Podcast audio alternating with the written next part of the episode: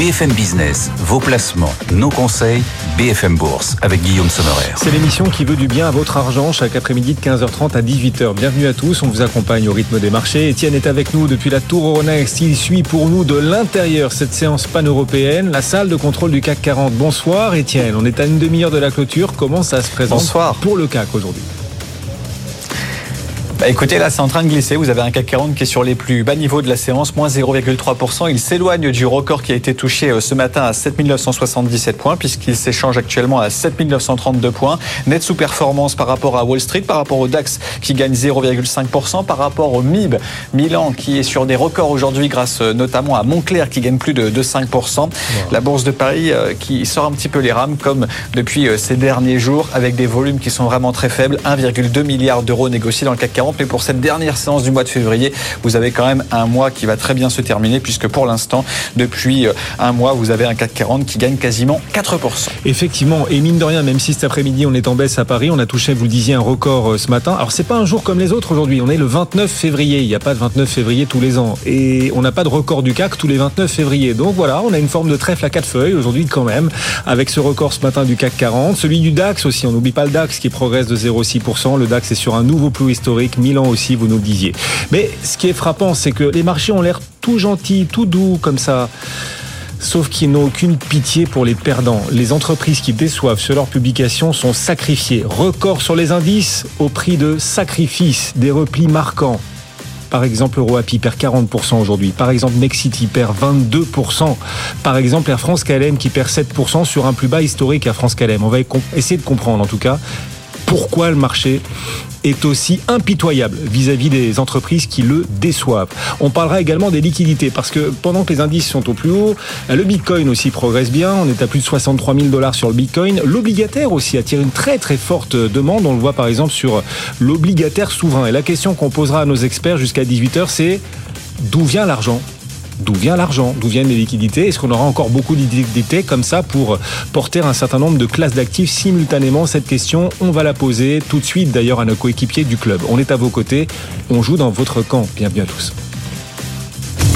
BFM Bourse, le club de la bourse.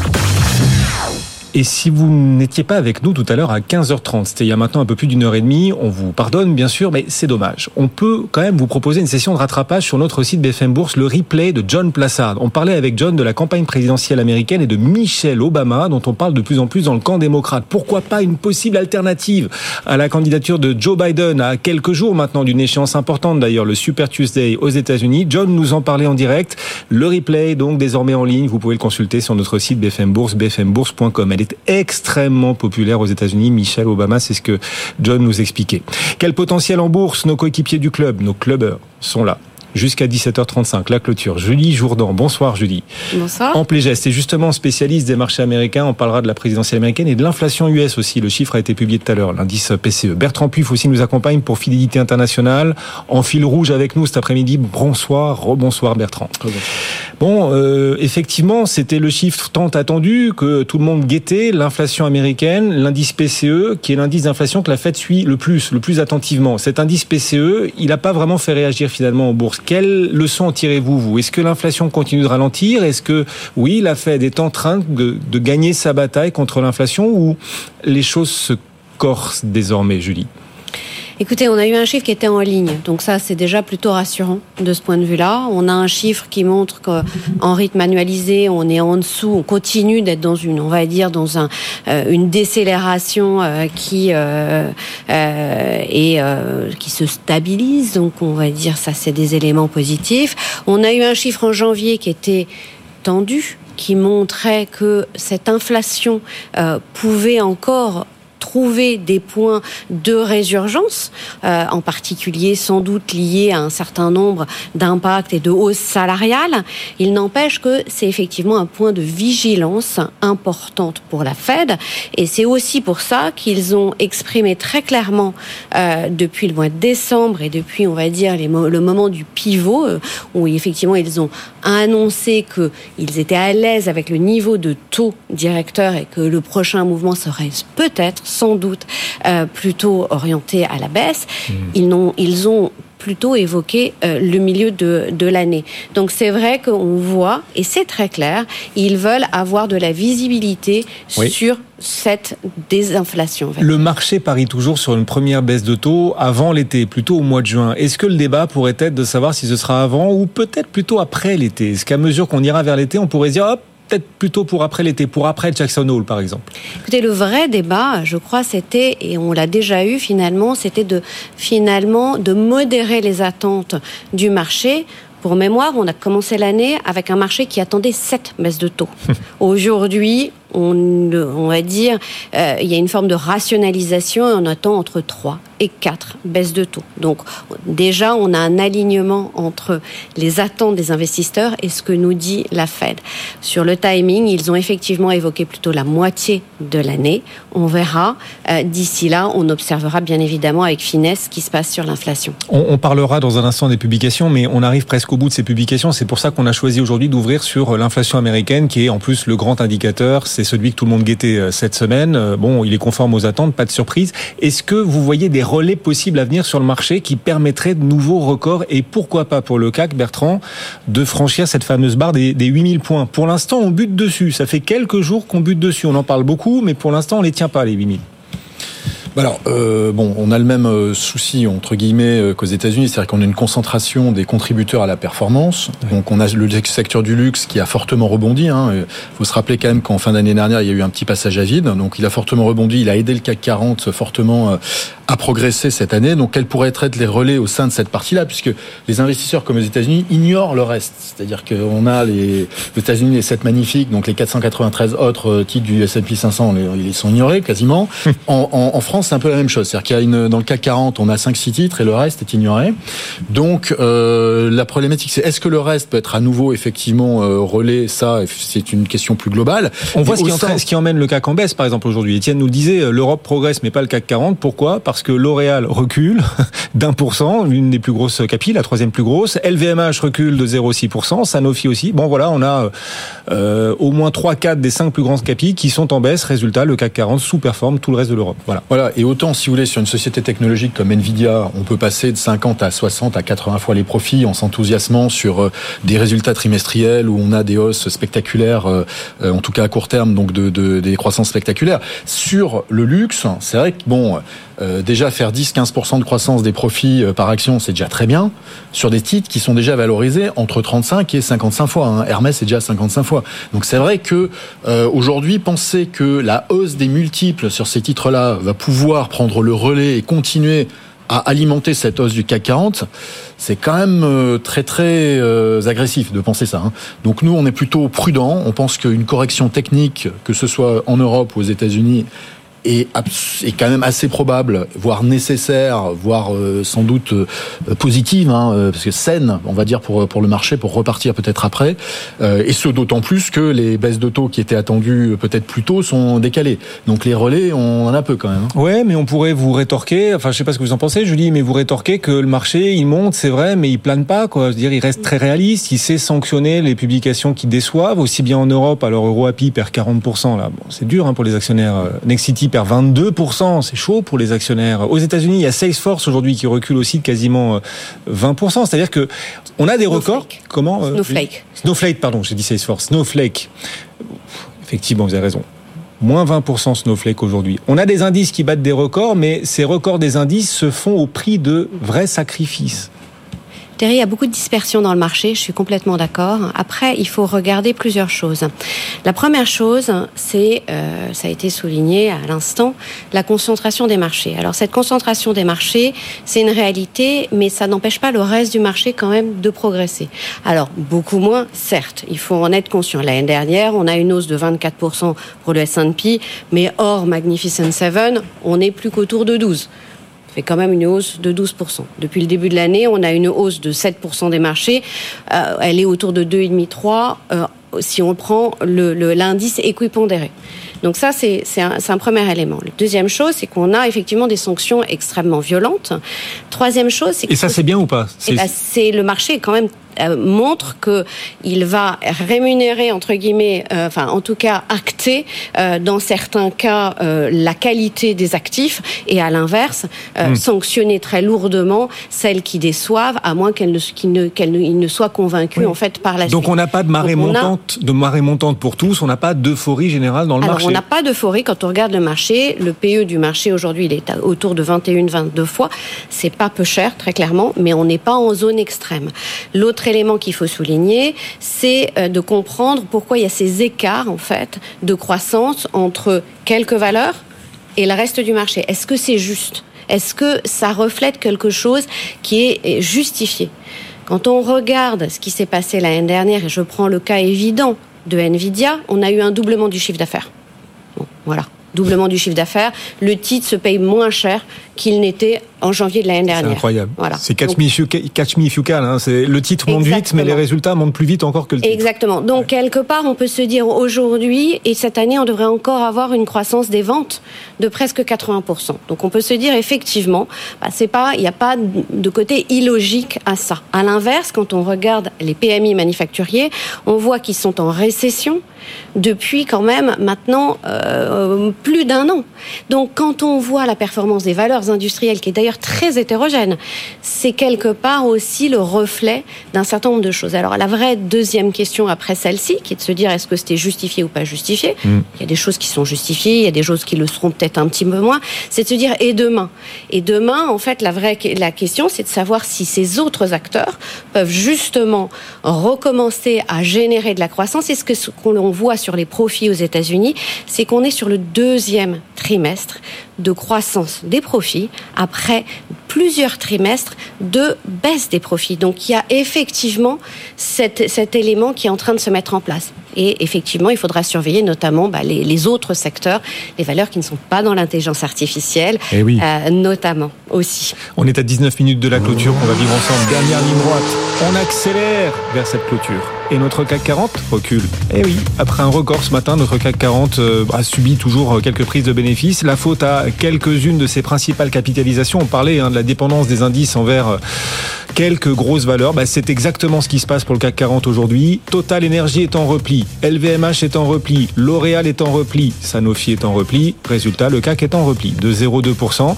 Alors que le reste de l'Europe est en, progression. Milan sur un nouveau record historique. La bourse de Francfort aussi gagne 0,6%. Les autres valeurs qui se distinguent, alors il y a beaucoup de baisses, mais il y a aussi quelques hausses intéressantes. Euh, des publications saluées aujourd'hui à Paris. On pense notamment à Eiffage. Eiffage gagne plus de 3%. On pense à Getlink aussi qui gagne de plus de, plus de 2,5%. Eiffage et Getlink, deux acteurs des infrastructures, au business model différent, mais deux acteurs des infrastructures qui sont aujourd'hui en mode surperformance. Alors qu'en repli, on le disait, on a de grosses sanctions. Air France KLM sur un plus bas historique après sa publication.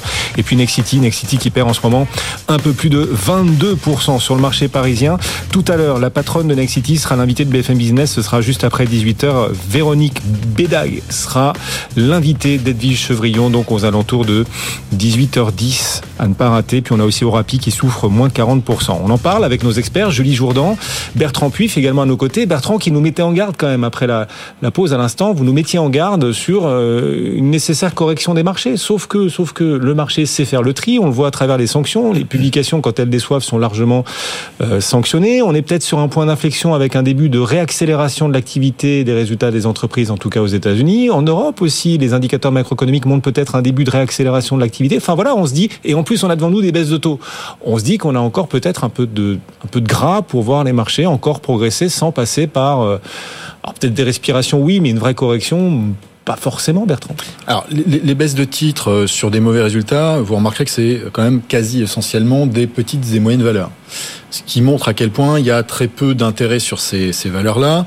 Le fait est que également la gestion active a du mal par rapport à la gestion passive, puisqu'il y a cette problématique du poids de ces titres qui tirent l'indice et comment on gère ça dans une gestion active. Il y a des problématiques réglementaires qui font qu'on peut pas des fois répliquer. Et donc quand vous avez dans votre portefeuille un titre comme ça, bah évidemment, vous sortez très vite parce que de toute façon, vous savez que vous êtes en une gestion active. Vous sortez parce que il y a, enfin, il y a des capitaux qui sortent de votre de votre fonds, hein, parce que vous avez une mauvaise performance, les titres baissent, et donc derrière pour se réallouer sur du passif, puisque les clients vont vous dire, ah bah, j'aurais dû faire de l'indice, pourquoi j'étais dans un fonds comme ça. Donc ça accélère. Ce que je veux dire, c'est qu'il y a un effet amplificateur, il y a une sortie de liquidité de la gestion active, en particulier de la gestion active qui est sur les petites et moyennes valeurs. Et donc ces petites et moyennes valeurs qui sont déjà au plus bas du plus bas hein, depuis 2-3 ans. C'est de pire en ah, pire. voilà, c'est de pire en pire. Et sans doute là, il y a un vivier. Il y a un moment donné, même si c'est pas le marché qui revalorise, il y aura des opérations, des opérations de sortie de cote euh, qui vont se multiplier. C'est quasiment sûr. Vous n'imaginez pas un rebond à venir des small et mid caps sans. euh, Enfin, il y aura sans doute des opérations de sortie de cote, mais vous pensez que ce sera le principal moteur du rebond en bourse ou on peut imaginer quand même un rebond euh, tout en restant en bourse, quoi. Enfin, est-ce qu'il y a un avenir en bourse quand même pour les small et mid caps, en gros, pour euh, résumer? Alors, encore une fois, il y a cette problématique de liquidité et de performance de la gestion passive. Tant que on aura ces mastodontes qui sont pas réplicables dans la gestion active qui tirent les indices, ça va être compliqué d'attirer des capitaux vers la gestion active et de facto vers les petites et moyennes valeurs. Même si les taux baissent, les gérants euh, spécialistes des sans mid doute nous disent quand les taux, quand d'optimisme. les taux vont baisser, elles vont remonter. Il y aura sans doute un peu plus, un, un peu plus d'optimisme, mais quand on regarde sur les 75 milliards qui se sont déversés sur euh, les actions sur les euh, cinq dernières euh, semaines, hein, ce qui est quand même le chiffre qu'il faut attendre, il faut remonter deux ans en arrière hein, pour avoir un chiffre aussi important, 75 milliards. L'essentiel, à 90%, c'est déversé sur la gestion passive.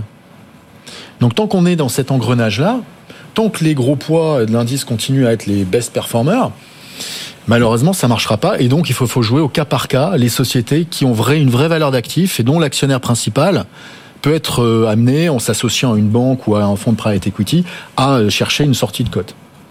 Ça, c'est le premier élément. L'autre élément sur le niveau effectivement du marché, pourquoi on attend nous une consolidation, en tout cas une consolidation technique, mais qui peut être violente, hein, de 3, 4, 5% sur les indices, c'est parce que nous, effectivement, on a du mal à voir le potentiel de hausse, notamment du marché américain. Alors c'est vrai que le multiple, et ça a été dit, n'est pas un des multiples les plus élevés, mais nous, quand on regarde ce multiple-là de 23 fois sur le S&P par rapport au niveau des taux longs américains à 4, euh, on a grosso modo une prime de risque qui est à zéro, implicitement. Donc c'est vrai que, alors vous allez me dire, sur l'Inde, elle est à moins 3. Ok, d'accord. Bon, donc on peut effectivement aller dans des zones excessives, mais une prime de risque, normalement, sur le long terme, c'est entre 4 et 5% euh, Donc même si aujourd'hui elle était à 2-3, on pourrait dire, bon, il y a encore un peu de potentiel. À zéro, et nous, on voit pas les autres marchés monter, c'est avec un marché américain qui baisse ou qui se consolide. Ah oui. Euh, là encore, quel va être le catalyse? Est-ce que ce sera un des sept magnifiques? Qui euh, émet un investissement sur ses résultats Peut-être parce que le problème, c'est que effectivement, euh, il y a un vrai momentum de croissance euh, Hmm. sur ces, ces titres-là. Nvidia, on, on rassure tout le monde, Nvidia qui sortait de deux baisses d'affilée, c'est rare. Nvidia récupère 3% aujourd'hui. Voilà. Bam. Mais Nvidia, si vous voulez, c'est un peu l'arbre qui cache la forêt parce que même au sein des sept magnifiques, cher, je regarde Apple, euh, Apple qui cote à plus de 30 fois les profits, a quand même une des croissances qui sont compliquées, des croissances de profits. Le consensus attend autour de 7-8% cette année de croissance des profits par action. Mm. Vous payez pas 30 fois ça. Ils promettent une Tesla grande annonce, on en parlera tout à l'heure, mais ils promettent une grande Tesla, annonce à venir aussi. Donc, ce que je veux dire, les magnifiques 7, ça devient peut-être le club des 5. Et après, ça va devenir le club des 2. Et après, ça va devenir uniquement Nvidia. Vous voyez ce que je veux dire? Donc, à un moment donné, on concentre encore plus le risque. Euh, ça, bon. Les sept mercenaires, euh, à la fin, ils sont Alors, trois, c'est ça Ou quatre, ça. je sais plus. C'est ouais. ça, ils s'éliminent les uns les Bon. autres. hein. D'ailleurs, on voit déjà euh, dans l'univers des sept magnifiques euh, des divergences. hein. Certaines des sept magnifiques reculent en bourse depuis le début de l'année. Apple recule en bourse depuis le début de l'année. Tesla recule nettement en bourse depuis le début de l'année. Alphabet, la maison mère de Google, aussi recule en bourse. Il reste les quatre autres. Ils sont, ah, on est peut-être déjà sur les mercenaires, là, les quatre euh, survivants. Après, peut-être euh, les trois mousquetaires. Comment est-ce que vous regardez ça En tout cas, comment est-ce que vous accueillez ce que nous dit à l'instant Bertrand euh, Inquiet quand même des niveaux de valorisation sur le marché américain, qui est le marché que vous suivez euh, le plus spécifiquement, en l'occurrence, Julie? Alors, en l'occurrence, il est, euh, il est, il est, il faut. Quand on regarde le marché américain, il faut encore une fois, et je pense que ça a été euh, clairement, euh, clé- clairement évoqué, il y a le cas des sept magnifiques ou des six magnifiques ou peu importe, et puis le reste du marché. Quand on regarde la valorisation du marché hors ces sept magnifiques, on est à des niveaux en dessous de la moyenne historique. Donc ça nous dit encore une fois quelque chose. On est, ça, ça nous dit euh, tout simplement, effectivement, ces acteurs-là se payent cher. Est-ce on peut se poser la question et on peut débattre et ça c'est un autre sujet sur est-ce que c'est, il y a une, comment dire, euh, euh, c'est justifié d'avoir telle valorisation pour telle société, Apple Mmh. ou Tesla ou d'autres, mais il faut pas que ça cache en fait la réalité qui est derrière, qui est que les autres sociétés sociétés en moyenne se payent, s'échangent à des niveaux inférieurs à la moyenne historique. Oui, et quand vous voyez la façon dont le marché a réagi aux publications de toutes ces autres entreprises, celles qui ne sont pas les sept magnifiques, vous vous dites qu'effectivement le marché à un moment va être prêt à, à, leur permettre, de, enfin, permettre à ces valeurs de rattraper leur retard ou comme euh, plein de secteurs, on peut imaginer une sous-valorisation, une décote amenée à devenir chronique. Écoutez, c'était vraiment intéressant cette saison de publication de résultats puisque on attendait des profits euh, stagnant, voire en légère baisse. Et finalement, on a une hausse de plus de 3%. Donc, on a une bonne surprise. Alors, certes, ils avaient été euh, largement révisés à la baisse précédemment, mais ça nous permet d'enchaîner un deuxième trimestre de croissance des profits et donc de montrer qu'effectivement, il y a une inflexion de la profitabilité qui est plus diffuse au niveau euh, des acteurs euh, et du tissu économique américain. Donc, ça, c'est la première chose. La deuxième chose, c'est qu'effectivement, les, les réactions ont été particulièrement solides dans finalement quel que soit le secteur d'activité. On l'a vu avec des industriels, on l'a vu avec un certain nombre d'acteurs qui bah, tout simplement rassuraient sur leurs perspectives sur cette année. Et qui ont bien rebondi en bourse. Et qui ont bien sur rebondi la publication. en bourse. Alors évidemment, quand on a un Nvidia qui prend 60% depuis le début de l'année, voilà, on a les yeux de, qui, qui, s'accrochent à ça, c'est une évidence. Mais il faut se rendre compte qu'on a effectivement euh, une forme, on a un petit peu plus de diffusion de euh, ces euh, de cette de ces performances en, en un arbre qui pousse Nvidia en l'occurrence doit pas cacher l'autre les autres arbres. La forêt qui pousse derrière cet arbre. Et on a eu d'autres valeurs d'autres secteurs d'autres thématiques aussi qui ont été saluées à l'occasion des, des, publications. C'est-à-dire qu'on voit alors pas un rattrapage parce que les sept magnifiques continuent de briller vraiment. Elles ont bien progressé la plupart d'entre elles sur leurs publications. Il y a eu Meta aussi qui a bien progressé. Mais les autres les autres secteurs aussi quand même ont eu des réactions très favorables du marché. Ça c'est peut-être encourageant. C'est vrai aussi en Europe d'ailleurs. On a vu beaucoup de publications saluées. Bouygues, euh, on n'est pas dans le luxe ni dans la tech. Bouygues a progressé sur sa publication de 8%. Euh, Air Liquide, Air Liquide, euh, la semaine dernière a gagné plus de 10%. Air Liquide, valeur de fonds de portefeuille, plus 10% sur une semaine, c'est exceptionnel, c'est assez historique. Hydrogène maintenant. Hein. Ouais, un petit peu. Oui, donc vous, vous pensez qu'il y a un effet de mode qui est en train de se créer, peut-être un côté bullshit là-dedans Non, quand même pas, Bertrand. On parle d'Air Liquide là. Air Liquide, c'est une vraie société avec un vrai business, c'est sûr. pas eux, pas eux. Euh, après, voilà, des sociétés qui sont en retard, qui ont des bonnes publications, effectivement, c'est salué parce qu'il y a, euh, voilà, euh, les, les, gens se sentent sécurisés sur ces sociétés-là. Il y a de la visibilité, il y a de la qualité. maintenant, encore une fois. Sur, euh, hmm. faut se méfier des phénomènes de mode. L'hydrogène, encore une, si on regarde il y a cinq ans, on avait des sociétés comme Rivian, euh, comme Lucid aux États-Unis, qui sont rentrées sans profit en bourse, qui sont montées jusqu'à plus de 100 milliards de capitalisation, qui aujourd'hui valent un milliard. Voilà, donc il faut faire attention. C'est-à-dire là, c'est un cas extrême, effectivement. Mais euh, voilà, il y a des. Euh, donc peut-être que la leçon que les investisseurs ont retenue, c'est peut-être d'aller chercher justement des sociétés avec un vrai business historique et qui en plus ont une optionnalité justement sur euh, sur cela. Pas que des pure plays entre guillemets, des sociétés un peu start-up dans des certains secteurs aujourd'hui à la mode. Mhm. Pareil sur l'intelligence artificielle. C'est peut-être plus intelligent d'aller jouer en fait en Europe des Dassault Systèmes ou des, des sociétés comme ça qui ont déjà un vrai business et même si ça marche pas, bah, ça ça mettra pas en danger la société, plutôt que d'aller chercher des pure plays euh, comme on a certaines startups aux États-Unis. Voilà. C'est comme ça que vous abordez le marché, effectivement. On est tiens à 8 minutes, 8 minutes de la clôture. Étienne nous appelle, la Tour Euronext, la salle de contrôle du CAC. Bonsoir Étienne, le CAC 40 en direct et dans les yeux. Comment se présente cette clôture ce soir? Eh ben, écoutez, on était ensemble il y a une demi-heure. Le CAC 40 avait touché un point bas et depuis, il essaye de se reprendre. Moins 0,15% désormais, 7942 points. Un CAC 40 qui va clôturer dans 8 minutes précisément. Dernière séance du mois de février. Très belle performance mensuelle, hein, quasiment 4% pour l'indice parisien qui n'aura connu que 6 séances dans le rouge tout au long de ce mois. Et encore, c'est des séances, c'est pas des 1%, hein, c'est du 0 moins. Donc, euh, très beau mois de février pour l'instant. Attention néanmoins au volume d'échange qui reste toujours faible, encore et toujours. On parlera aussi dans quelques minutes, bien sûr, des, des, des, grands accidentés de la séance. On peut vraiment parler comme ça pour Nexity qui perd plus de 22%. Un grand accidenté aussi, EuroAPI. EuroAPI perd 40%. Enfin, c'est quand même très spectaculaire. Un marché impitoyable sur les, les publications qu'il juge décevantes. Et puis Air France KLM aussi sur des plus bas historiques. On en parlera notamment à partir de 17h35. Si vous cherchez des idées de valeur décotées dans lesquelles investir, on parlait du secteur bancaire tout à l'heure à 16h20 avec David Benamou pour Axiom Investments. Il nous disait croire fermement, fermement dans le potentiel des banques, mais pas n'importe lesquelles. Si vous avez raté le direct à 16h20, le replay est disponible. Replay sur notre site BFM Bourse, bfmbourse.com. 17h28, on entre dans la data room.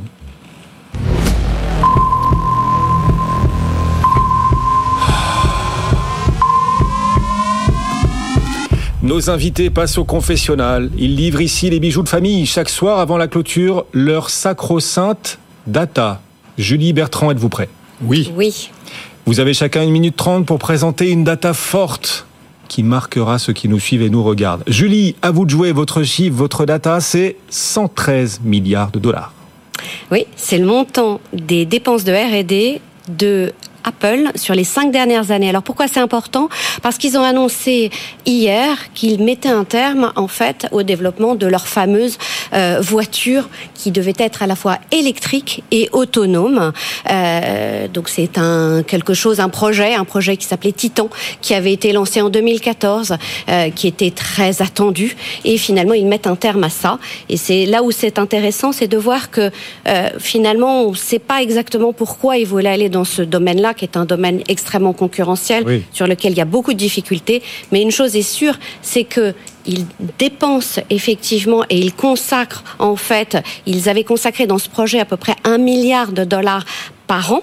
Euh, donc, euh, en tout cas, Dixit des analystes, euh, des, des analystes, ce qui finalement était très faible quand on regarde ce qui est dépensé aujourd'hui dans, les, dans la voiture électrique, euh, dans la voiture électrique par les grands constructeurs où on est plutôt de l'ordre de 10 milliards euh, par an euh, pour des gens comme euh, notamment General Motors.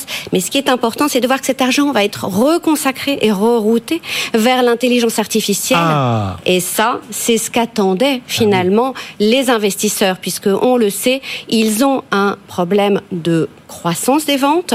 Euh, effectivement, on Oui. attend 1 à 2 de croissance. C'est Apple est- pas beaucoup. C'est vrai, et Apple en bourse était même en train de se ringardiser. On était en train de dire, on le dit toujours depuis le début de l'année, Apple recule. hein. Pendant que le marché monte, Apple recule. Euh, Beaucoup d'analystes se disent, Apple, valeur de croissance, bah, pas si sûr, c'est peut-être en train de devenir une valeur consommation parce qu'ils ont du mal à innover et sur l'IA, on les trouve un peu en retard. Là, là, euh, le fait qu'ils abandonnent leur projet de voiture électrique et remobilisent tous ces employés et pas mal d'argent du coup sur l'IA, Tout c'est peut-être fait. un bon signe pour la Et c'est peut-être un bon signe. Et ils ont, ils se sont ils- dans un dans un meeting hier, ils se sont clairement euh, engagés à présenter des nouveaux produits, services au courant de l'année. Et on sait, ils ont plusieurs grands rendez-vous hein, annuels, mais ils ont surtout dans tout ce qui est développement, en fait, un grand rendez-vous en juin. Donc maintenant, je crois qu'il va y avoir des attentes très nettes sur ce qui va être annoncé potentiellement en juin. Oui. Et c'est ce qu'on regardera également euh, à ce moment-là. Effectivement. Est-ce qu'Apple va surprendre le marché sur l'intelligence artificielle Ils sont vraiment attendus au tournant. Mais ils ont dit, hein, ils ont dit, on aura une annonce à faire au mois de juin. Euh, Ils n'ont pas un peu trop communiqué. Enfin voilà, est-ce que le marché, c'est comme avant un film dont, on- dont tout le monde nous dit ça va être génial, tu vas voir, tu vas adorer, on y va, puis on est un peu déçu. Est-ce que, est-ce que Apple ne survend un peu pas, ne prévient pas un peu trop le marché qu'il y aura une annonce?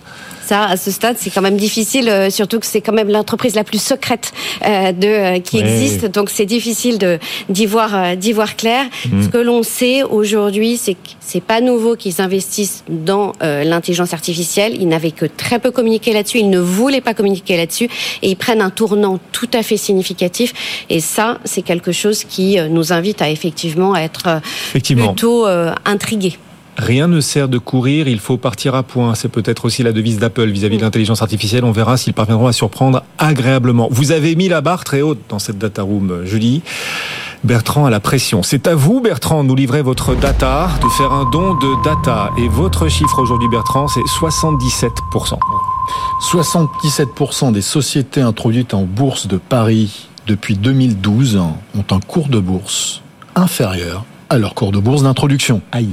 Et donc ça, effectivement, ça nous en dit quand même pas mal sur euh, le mythe que l'on gagne de l'argent avec les introductions en bourse. Alors oui, il y a des moments dans le cycle boursier où ça peut se faire, hein, mais euh, sur le, le long terme, il faut être vraiment très sélectif parce que euh, l'écrasante majorité des titres euh, peut réserver des mauvaises surprises. On en a une récemment avec Believe, hein, société introduite sur la bourse de Paris, hein, société de labels musicaux, Ah oui. jusqu'à 1,8 milliard de capitalisation boursière, hein, donc une belle euh, petite société, hein, entre guillemets, même moyenne société, qui euh, a été introduite il y a deux ans en bourse euh, et qui vient d'être, enfin, qui a une proposition pour la retirer de la cote à 25% plus bas que son cours d'introduction. Aïe, aïe, aïe. Sachant qu'entre-temps, sur deux ans et demi, le, SBF 120 a fait plus 20. Qu'est-ce qui s'est passé? Enfin, Vous parlez de Believe parce que c'est symptomatique de la plupart, la grande majorité, 77% des introductions en bourse, des valeurs en tout cas qui s'étaient introduites en bourse euh, en 2012, 77% naviguent aujourd'hui sous leur cours d'introduction de l'époque. 77%, c'est énorme.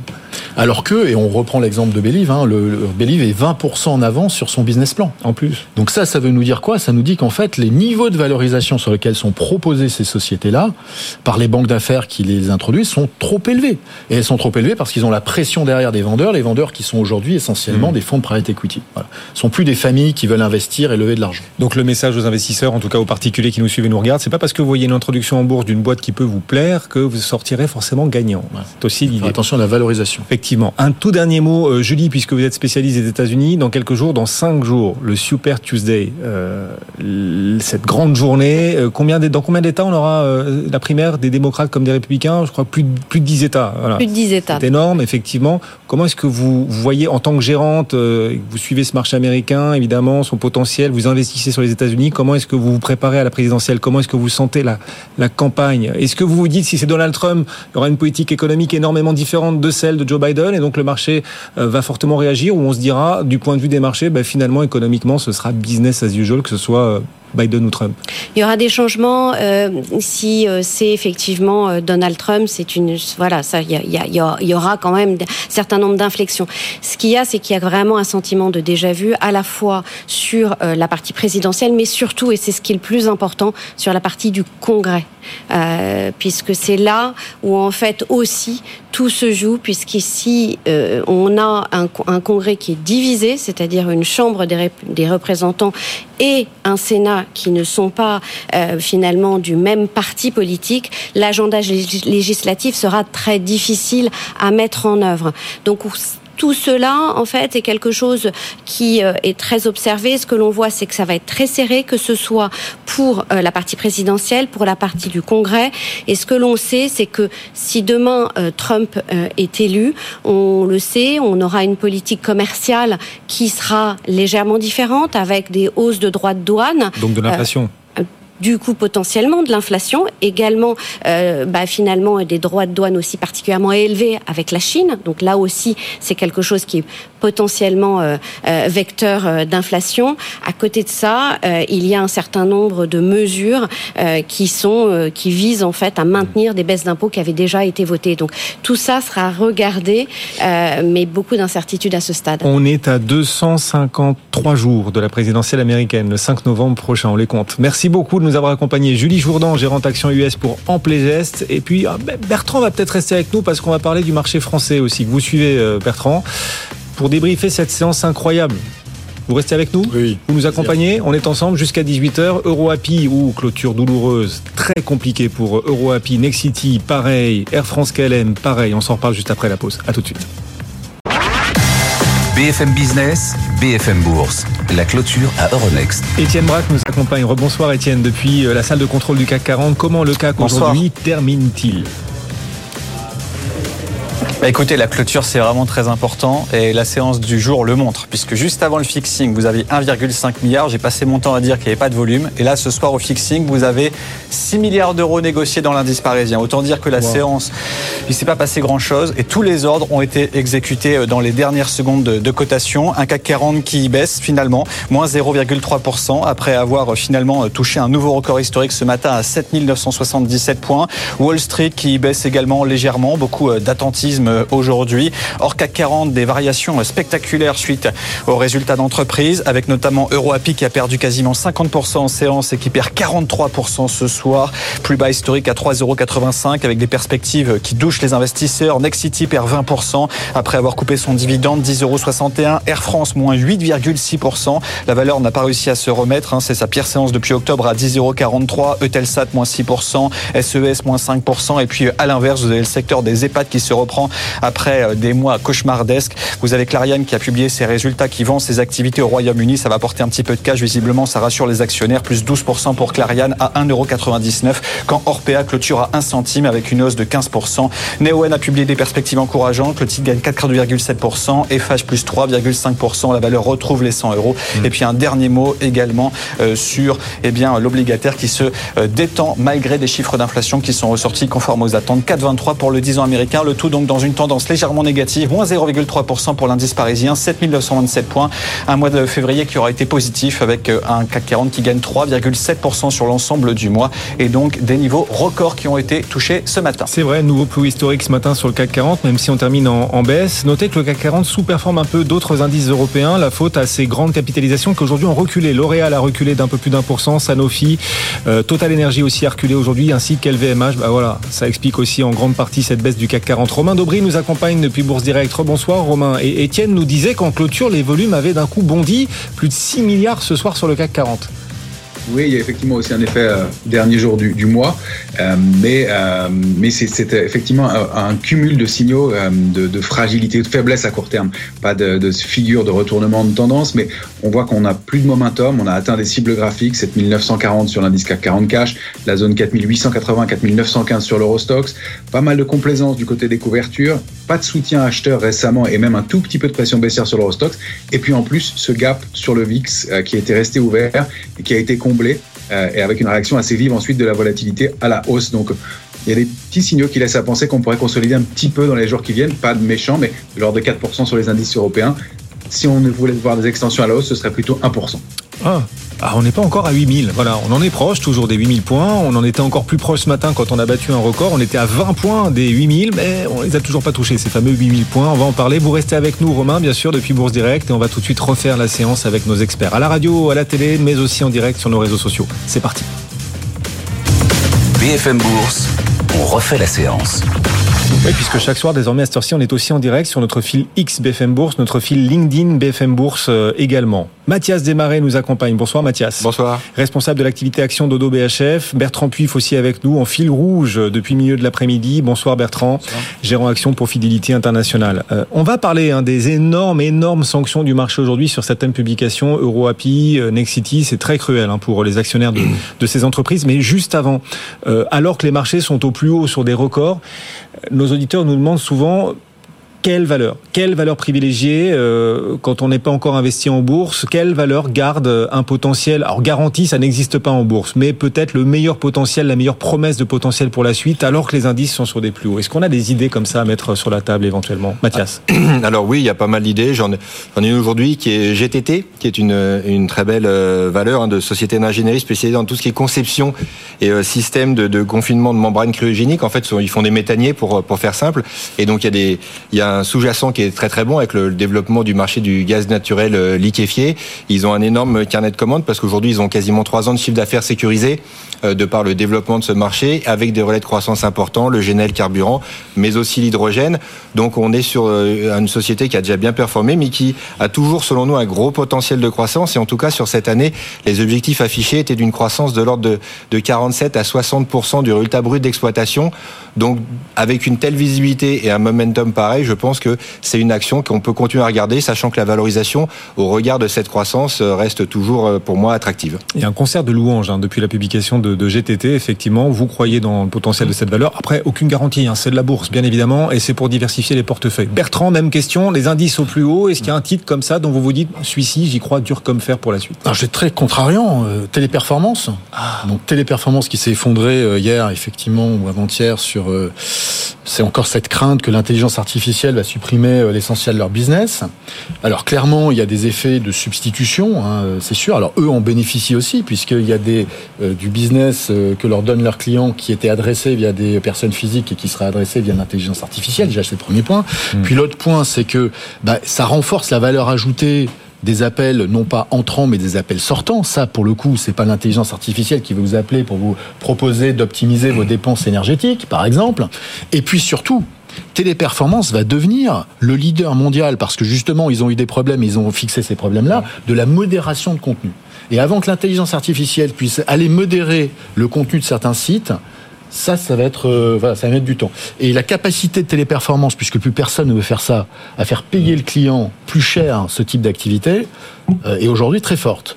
Et vous avez un titre qui aujourd'hui traite à 7 fois les profits, ça n'a jamais été aussi peu cher, quasiment 15% de euh, free cash flow yield, hein, donc de rendement des free cash flow, et qui, on sait que son euh, dirigeant euh, historique, Daniel Julien, est en train quand même d'atteindre certaines limites d'âge. Donc il est possible qu'il se passe aussi des choses sur le capital de ce titre. Euh, la dernière acquisition aussi qu'ils ont faite, Majorel, a mal été prise. Et je pense qu'ils ont la capacité de délivrer aussi là-dessus. Donc il y a pas mal de catalystes sur un titre qui au final est très peu cher. Donc est-ce qu'il peut être encore moins cher hum. Il était déjà pas cher, ça l'a pas empêché de reculer hier depuis. Alors il avait remonté avant de rebaisser, hein, pour être euh, voilà. On est plutôt sur un voilà un plancher, on pense. Aujourd'hui, le risque c'est qu'il se passe rien pendant plusieurs mois. Mmh. Mais euh, si on a raison qu'il y a un catalyste qui arrive, euh, ça peut... Intéressant, et un avis contrariant, c'est exactement ce qu'on aime. Parce que sur le marché, on gagne aussi parfois quand on investit à contre-temps. Ça peut marcher, même ça marche souvent. Le CAC 40 en clôture recule, on vous le rappelle, d'un peu plus de 0,3% ce soir. Alors c'est vrai que ce matin, le CAC 40 a battu des records, mais les records des indices se font au prix de sacrifices. On va ouvrir le musée des horreurs, mesdames, messieurs. Parce que c'est vrai que pendant que les indices battent des records, certaines valeurs souffrent sont lourdement sanctionnés. Le châtiment des marchés est impitoyable. On l'a vu aujourd'hui et c'est une question qu'on vous pose sur nos réseaux sociaux. Notre fil LinkedIn BFM Bourse, notre fil X BFM Bourse aussi. Parmi les châtiments du jour sur le marché parisien, lequel est le plus mérité? Est-ce que c'est la baisse d'EuroAPI ce soir de plus de 40% Est-ce que c'est Air France KLM ce soir en baisse de 8% sur un plus bas historique à France KLM, mesdames, messieurs Est-ce que c'est Nexity qui recule de plus de 20% qui mérite le plus son châtiment ou encore la baisse des SMCP Cette question, on vous la pose sur nos réseaux. Vous avez été nombreux à répondre. On va la poser aussi à nos experts ici en plateau, cette question. Mathias Desmarais est avec nous, toujours. Vous restez là? Là, je suis toujours là. Pas trop peur. Bertrand Puy, vous restez là aussi. Laquelle a le plus mérité son châtiment Bertrand Le Roapi. Euroapi Euroapi, c'est pas le premier euh, profit warning entre guillemets. Il y a un vrai problème structurel dans cette société-là. Hein. C'est d'ailleurs pour ça que Sanofi s'en est entre guillemets débarrassé, même s'ils ont gardé 30%, ils ont réussi mmh. quand même à introduire 70%.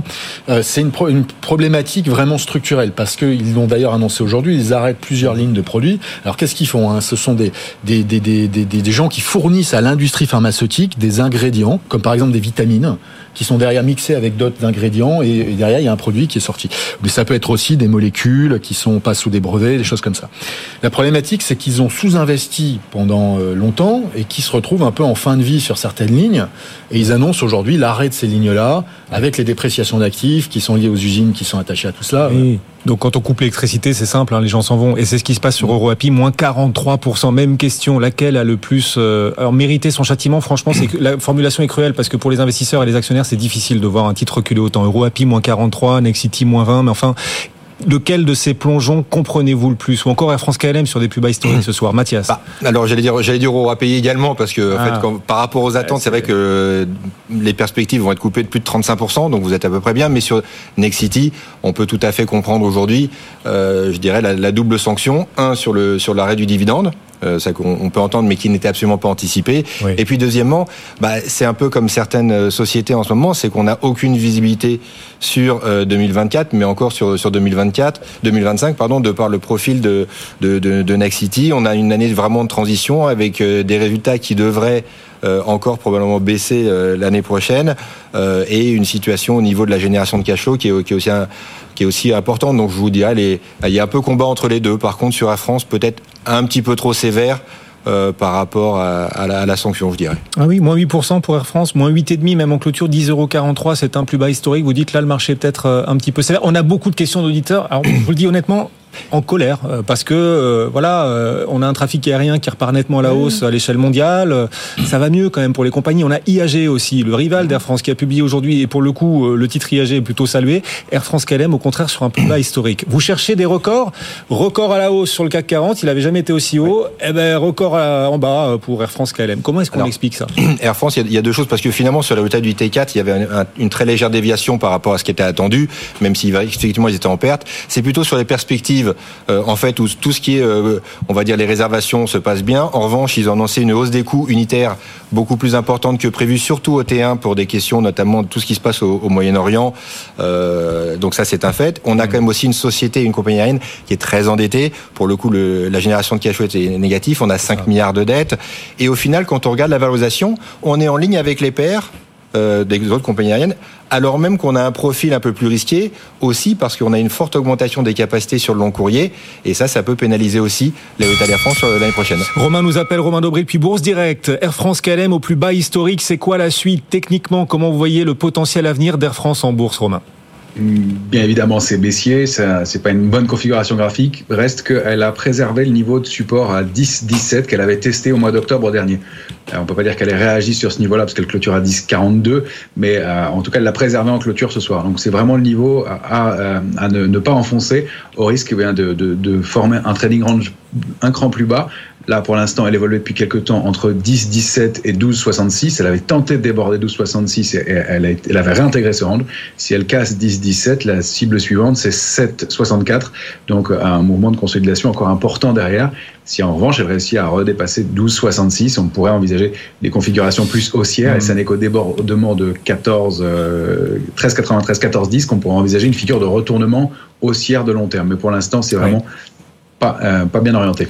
Ben Smith, il fait du bon travail ou pas à la tête d'Air France KLM C'est une question que nous pose euh, notamment à nos auditeurs et téléspectateurs qui nous reprochent de pas assez souvent parler de la baisse d'Air France KLM. Il s'appelle Danny, il se reconnaîtra, il nous envoie régulièrement des mails, il nous dit Ben Smith, non, c'est pas ça. Et vous êtes d'accord ou pas sur Ben Smith? Bah, Alors je pense qu'il avait très bien, très bien commencé en faisant pas mal de, choses de restructuration. Après, je pense que l'environnement euh, est pas simple et je pense que effectivement gérer aussi une compagnie comme Air France KLM de par sa structure n'est pas forcément simple. Avec l'état au, capital. Voilà, donc je pense que effectivement il fait une, enfin pour partie, il fait euh, ce qu'il peut et ce qu'il a le, le, potentiel de faire. Restez bien à l'écoute de BFM Business parce que l'une des autres baisses du jour, on en parlait à l'instant, c'est Nexity, dont vous dites qu'elle est assez méritée, moins 20%. Nexity coupe le dividende. Il y avait un rendement d'à peu près 17% sur Nexity quand même avec le dividende. Au gros rendement. Euh, d'un coup, d'un coup, on coupe l'électricité. Ouais, c'est un peu dur. Les actionnaires s'en vont. Enfin, en tout cas, moins 20% ce soir. Il se trouve que la patronne de Nexity répondra dans quelques minutes. Elle sera l'invitée d'Edwige Chevrillon à 18h15 dans Good Evening Business. Véronique Bédag à suivre. Et vous la croiserez peut-être dans le couloir d'ailleurs en sortant. Mais c'est dur pour Nexity, pour ses actionnaires ce soir, à moins 20% ce titre. Et puis, et puis aussi des belles surprises. FH gagne plus de 3% en clôture. Mhm. Getlink gagne également plus de 2% en clôture. Les infrastructures, ces deux acteurs des infrastructures qui ont publié leurs résultats, s'il fallait en choisir un, allez, Getlink contre FH. C'est deux business différents, on est d'accord, mais s'il fallait en choisir un, c'est une question que nous pose notamment Michel, une auditrice, ce serait lequel? Bertrand Alors, c'est vrai que FH est peu cher aujourd'hui, clairement. Mais euh, bon, l'infrastructure, ça marche bien, les euh, services à l'énergie, ça marche très bien. Par contre, la partie construction, évidemment, c'est moins bien. Donc c'est vrai que tant qu'on n'aura pas ce momentum sur la construction, c'est qu'Eiffage, même euh, s'il y a aussi de l'activité concession, etc., il y a quand même une perception d'Eiffage qui est liée à la construction. Donc même si c'est pas cher, encore une fois, il faut choisir une des deux. Hein. Je dirais qu'Eiffage, peut-être pas Eiffage, parce que justement un problème de perception. Getlink, mais alors c'est lié aussi à Eiffage. Getlink, alors que paradoxalement, les profits cette année vont être plus bas que l'année dernière parce qu'on sait que la partie électrique, hein, Electlink, euh, va baisser fortement compte tenu des prix spot aujourd'hui de l'électricité. Eh bien, ça va sans doute être le moment où il va y avoir une spéculation qui va revenir sur ce titre-là, puisque Eiffage eux-mêmes en ont quasiment 21%, Atlantia, donc société italienne, en a 15,5%, et Eiffage aujourd'hui a déclaré qu'ils étaient prêts à monter jusqu'à 30% du capital. Donc on peut avoir une excitation un peu sur le titre Getlink à un moment donné où les profits seront peut-être effectivement un peu plus faibles, mais cette spéculation devrait plus que compenser. Un mot sur une valeur qui fait beaucoup parler aussi. C'est une star absolue de la cote. Euh, il n'y a pas plus haut de gamme que ça. Euh, Ferrari. Voilà. Question d'auditeur, pareil, on répond aux questions que vous nous envoyez. Sur les réseaux sociaux, notre fil XBFM Bourse, vous pouvez vous y abonner, vous nous envoyez vos questions et chaque soir dans On refait la séance, on tente d'y répondre. Qui nous a écrit sur euh, ce titre? Alex, voilà, sur le réseau X, Ferrari, je n'en ai pas, mais je suis tenté, qu'en pensez-vous? Alors, euh, bah, nous, on est très positif sur euh, sur Ferrari. Rien à voir avec l'arrivée de de Sir euh, Lewis Hamilton euh, aux commandes. Je crois que c'est l'année prochaine. Mm. Euh, voilà. non, on a on a une vraie. C'est le Hermès en fait de, de, de la voiture entre guillemets. On a un profil unique avec un carnet de commandes à deux ans, des nouveaux produits, des nouveaux modèles qui vont être qui vont être lancés dans les dans les deux prochaines années. Donc, on a une très très belle visibilité jusqu'en jusqu'en 2027. D'accord? Pour un constructeur automobile, ce qui est ce qui est assez rare. Pas oublier qu'ils ont des marges de près de 40 euh, au niveau de, Ferrari. Donc, en fait, quand on met, ça bout à bout, effectivement, par rapport à un constructeur euh, automobile, le titre peut paraître cher, mais quand je regarde par rapport aux acteurs du luxe, et donc le côté un peu unique euh, de, son profil. Pour nous, on a un momentum et une très belle visibilité sur les deux trois prochaines années. Donc euh, nous, on est très positif sur la valeur. Il n'est pas trop tard, même si c'est pas donné en bourse Ferrari. Non, non, c'est pas donné, mais ça reste moins cher qu'Hermès. Effectivement. Allez, c'est la patrouille qui nous rappelle. On est un tout petit peu en retard. Ça reste moins cher qu'Hermès. Voilà, la bataille Hermès Ferrari. 17h55. Merci Mathias Desmarais de nous avoir accompagnés au BHF. Merci beaucoup à Bertrand Puif également pour Fidelity, nos deux experts ce soir pour répondre à vos questions, parler de cette tendance des marchés. Le CAC 40 recule clôture de 0,3%. Et puis on parlait aussi de l'inflation américaine. Le chiffre a été publié tout à l'heure, l'indice PCE. On en parlait avec Gilles Mouek, le chef économiste du groupe AXA. C'était vers 16h10. Le replay est disponible sur notre site BFM Bourse, bfmbourse.com. On salue aussi à distance Romain, Romain Daubry, qui était avec nous. Puis Bourse Direct, dans un instant, Good Evening Business, Guillaume Paul. Bonne soirée. BFM Bourse, vos placements, nos conseils sur BFM Business.